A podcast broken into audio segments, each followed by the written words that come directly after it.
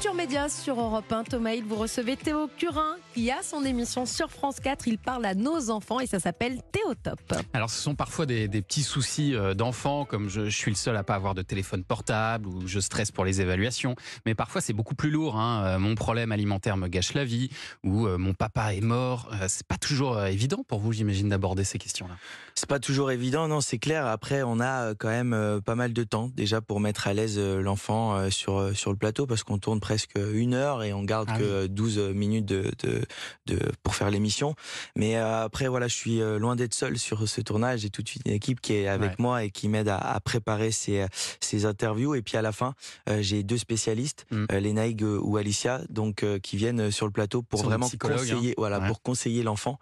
voilà, moi je suis là, j'ai un peu le rôle du grand frère. Je suis là pour les épauler, pour leur poser des questions, mais je donnerai jamais de, de, de, conseils parce que voilà, je suis pas un spécialiste et je laisse les professionnels faire ça. Mais ce qui est très bien fait, c'est qu'on sent que vous faites tout pour les mettre à l'aise, ah ces enfants. L'émission elle commence par un petit jeu, genre un quiz, un blind test, histoire de.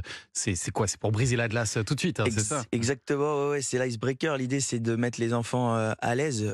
surtout que, en fait, moi, je les rencontre pas du tout avant. Ah nos loges sont situées dans, dans, dans un appartement vraiment aux extrémités. Donc, en fait, on se croise même pas avant le tournage. Donc, la première fois que je les vois, et eh ben, c'est ça tourne, quoi. C'est ça enregistre. Donc, ouais, ce moment dans, dans, dans, la cuisine où on fait des petits jeux, c'est pour nous mettre à l'aise tous les deux et, et apprendre à, à nous connaître. Et c'est juste génial la sensation que ça fait à chaque fois. Et ensuite, vous les emmenez dans le salon. Vous parlez d'abord de leur passion, de leurs proches. Et enfin, euh, d'aborder euh, enfin le, le problème. Un exemple avec Malia, c'est une jeune fille métisse. T'es pas blanche, toi? T'es pas noire non plus? T'es quoi alors? Ouais. C'est quoi ces phrases? Bah, c'est des questions qu'on me pose souvent. On me pose souvent des questions sur mes origines, sur. Euh, alors, on me touche souvent mes cheveux sans me demander la permission. Ah ouais? Ouais. Parfois, on peut pas faire les coiffures qu'on veut parce qu'il y, aura toujours quelqu'un qui va dire euh, je peux toucher, je peux toucher, je peux toucher. Voilà, donc ça paraît un petit problème, et puis en fait, on se rend compte que pour elle, c'est vraiment euh, handicapant au quotidien, que ça l'embête euh, vraiment au quotidien. Exactement, c'est ça. En fait, euh, c'est ça qui m'impressionne le plus, c'est que, bah, par exemple, elle en parle super bien, elle met vraiment des, très à des, des, des, mots sur sur ce qu'elle ressent au, quotidien. Là, le faut, faut imaginer, on avait une boîte avec plein de petits papiers, avec justement des, des, phrases que les enfants mm. pouvaient lui dire à l'école. Et voilà, c'est juste génial qu'elle qu'elle a réussi à en parler, et je pense que ça va aider plein de plein d'enfants qui se retrouvent dans une dans des situations un peu similaire euh, à l'école, par exemple. Et vous, vous le disiez, vous avez un côté un peu grand frère dans l'émission. Vous êtes là pour euh, aussi partager euh, vos expériences parce que vous avez traversé beaucoup de choses pour en arriver là où vous êtes aujourd'hui.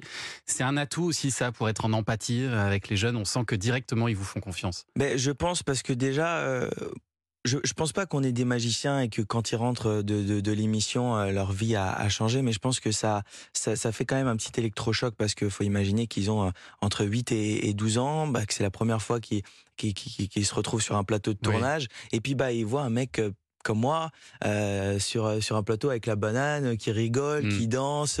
Euh, je me suis jamais euh, senti aussi euh, à l'aise dans ma vie que sur ce plateau de tournage avec ah les enfants parce que j'essaye d'être encore plus moi-même que dans la vie de tous les jours parce que je me dis si les enfants voient que moi je suis à l'aise avec mon handicap, avec mon corps, avec ce qui m'est arrivé, bah eux aussi vont se sentir à l'aise. Donc voilà, je me sens je me sens hyper bien et je, je kiffe à chaque fois que je suis sur ce plateau, ça fait beaucoup de bien.